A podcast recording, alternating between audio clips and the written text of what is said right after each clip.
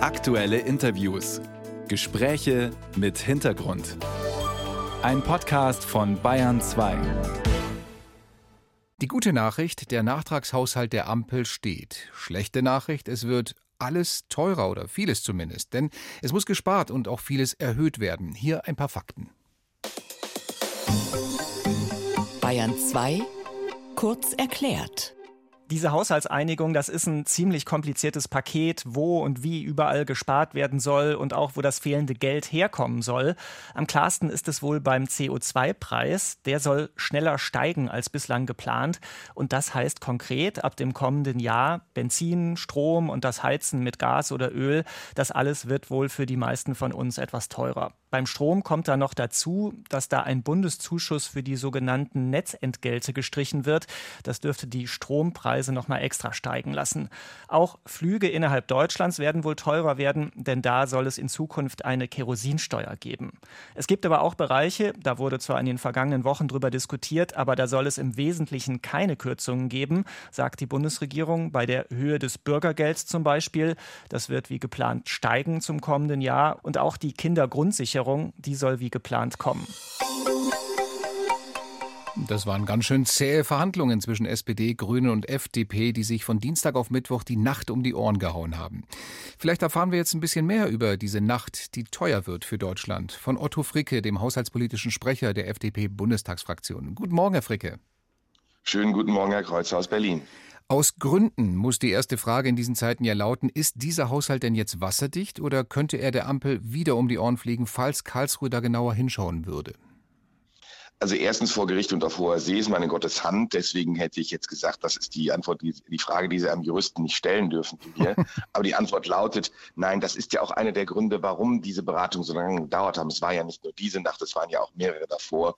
Und es betraf ja nicht nur Kanzler, Vizekanzler und Finanzminister, sondern auch viele der Haushälter der Koalition, die da im Hintergrund gerechnet haben. Wir haben ein Urteil, das man erstens akzeptieren muss und das zweitens sehr genau gesagt hat, wie muss ich zukünftig Haushalte aufbauen, welche Berechnungen muss ich wie machen. Und das hat dann dazu geführt, dass man, wie man so schön im Volksmund sagt, einsparen musste, in dem Fall ein Volumen von 17 Milliarden für das Jahr 2024 und gleichzeitig noch im Jahre 2023 korrigieren musste. Also insofern, mhm. ich glaube, dass das richtig so geworden ist, aber es ist eine hundertprozentige Sicherheit nicht gegeben. Wer sowas tut, der betreibt Werbung.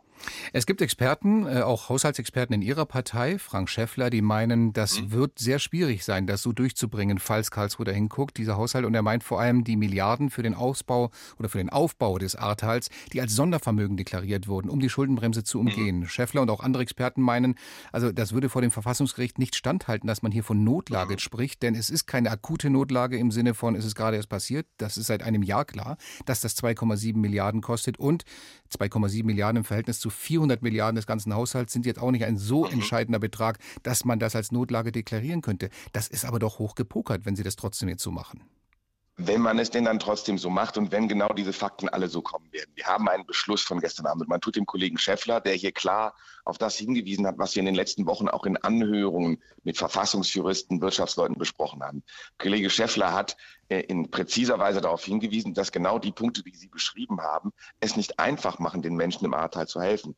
Und ich kann ähm, nur sagen, da gehört sogar ein Teil von Bayern dazu, weil die Hochwasserschäden, äh, die damals in Berchtesgaden entstanden sind, äh, Stichwort die dortige äh, Rodelbahn etc., das ist ja Sachen, die sind nicht von heute auf morgen repariert. Jetzt Aber warum kommen, genau Sie dann, warum kommen Sie dann in ein Sondervermögen, wenn Sie nicht von heute auf morgen Nein, nein, nein, nein Moment, genau, und genau da liegt eben, genau da liegt die, die falsche Unterstellung, wir kämen mit einem Sondervermögen, sondern ein Teil der Einigung ist, ist, dass geprüft wird, auf welchem Wege kann man am besten den Menschen im Ahrtal, aber auch in Berchtesgaden helfen. Denn die Schäden sind da und wer sich das Ahrtal angucken mag, der sieht, dass das heute noch so ist. Und da prüfen wir jetzt und das ist der Auftrag. Und deswegen ist das nicht präzise, was da gerade gesagt und gemacht wird, auch nicht gegen den Kollegen Schäffler.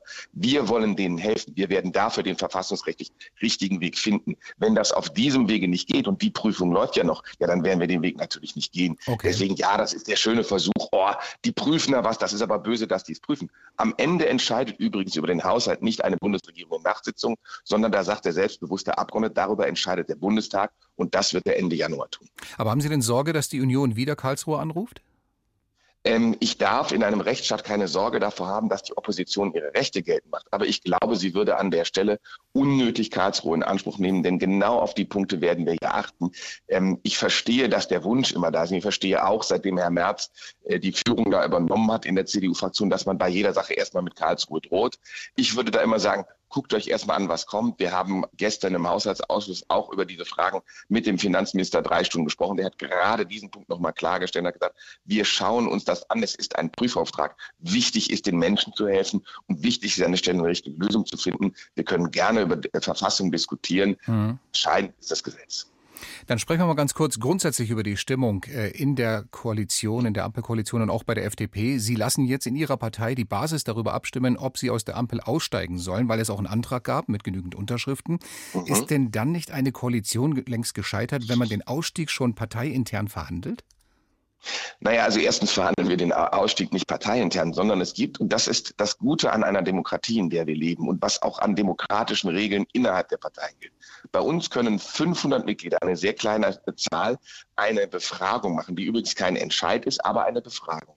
Und diese 500 sind da und dann gehört sich das auch so, dass wir darüber in der Zeit äh, zwischen dem 18. Dezember und Anfang Januar abstimmen. Da wird jetzt diskutiert. Ich finde, das ist demokratisch. Ich halte es für falsch, aus der Koalition auszusteigen. Erstens ist das Hasenphysik. Zweitens, ja, das ist keine Liebeshochzeit. Also Hoffentlich nicht, also das sage ich ganz deutlich, sondern es ist drei Parteien, die miteinander koalieren. Da muss man arbeiten und man sieht das ja jetzt an dem Ergebnis. Das sind dann ein paar saure Äpfel, in die jeder beißen muss, aber nach meiner Meinung kein vergifteter. Aber die Parteispitze muss sich natürlich nicht an das Votum halten. Selbst wenn jetzt mehrheitlich in der Basis abgestimmt wird, steigt aus aus dieser Ampel. Müsste das die FDP-Führung nicht machen? Würden Sie es denn tun?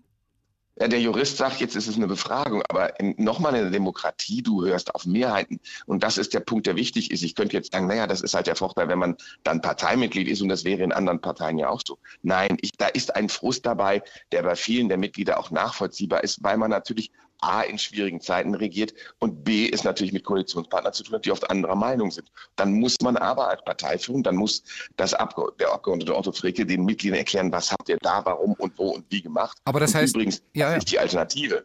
Ja, ja, klar. Aber das heißt aber, Sie blieben in der Koalition, auch wenn die Mehrheit Ihrer Mitglieder sagt, bitte Nein. raus. Nein, ich gehöre zu denjenigen, die demokratische Spielregeln akzeptieren und das war auch immer in der FDP so. Ähm, da gibt es dann den Versuch, oh, die da oben, die würden sich dann da nicht dran halten. Das ist so dieser Versuch. Nein, das funktioniert in der FDP anders. Da wird diskutiert, dann wird abgestimmt und dann wird entsprechend der Mehrheiten auch verhalten. Dann werden wir mal schauen, was kommt. Vielen Dank. Otto Fricke war das, der haushaltspolitische Sprecher der FDP und, wie mehrfach betont, auch Jurist bei uns hier im Gespräch mit der Bayern 2 Radiowelt. Danke Ihnen und einen schönen Donnerstag. Bleiben Sie sparsam.